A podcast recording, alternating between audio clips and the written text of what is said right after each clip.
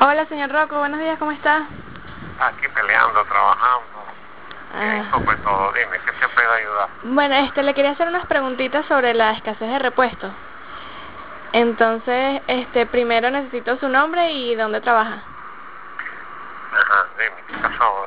¿Cómo está la cosa? No, no sé. Este, ¿cómo, o sea, cómo se maneja usted con su establecimiento en la busca de repuestos? Retraso completamente, hay, hay un retraso para todo, quiere decir que no, no conseguimos los repuestos tan fácil, hay que buscarlos.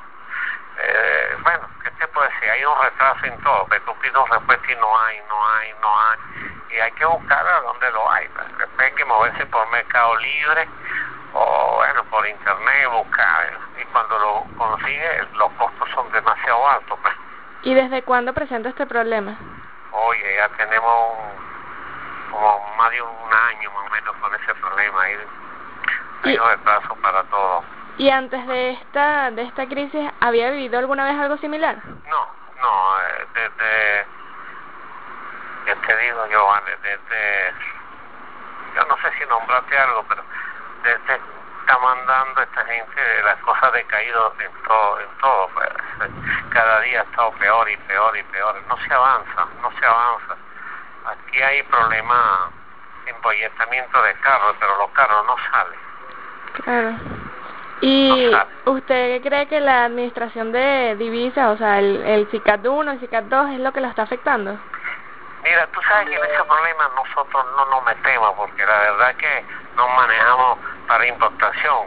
Eh, eso lo manejan los grandes que importan repuestos. Nosotros lo que hacemos es buscar por, por internet o, o por como el otro, ¿cómo se El ¿cómo se llama? Mercado Libre. Pero cuando consigue por Mercado Libre los costos son muy altos también. Entonces uno no, eh, a veces se le dice al, al mismo cliente que, que busque su repuesto, para que los costos son demasiado altos, entonces uno, para que no queda malo, busca su repuesto. ¿Y cuál es el principal rublo que, que usted considera que se ve más afectado? ¿Cuál es el repuesto que más le falta? No, te veo bien, ¿qué me dijiste? ¿Cuál es el repuesto que más le falta? El, el que más le hace falta, que más le cuesta conseguirlo. Oye, mira, no te, no te das cuenta que no hay ni aceite. Es un recurso que se cambia eh, cada momentico y no hay aceite. Entonces, hay- hay- aquí falta todo. Aquí falta aceite, eh, falta repuesto, falta todo. O sea, hay escasez de todo. De donde, es como la comida prácticamente. El repuesto está pasando igualito que la comida. ¿Me entiendes? La, la misma cosa. Hay escasez en todos los puntos, lo que tú toques. De un motor, de un carro, de, de un carro. Todo, todo, todo. Hay escasez.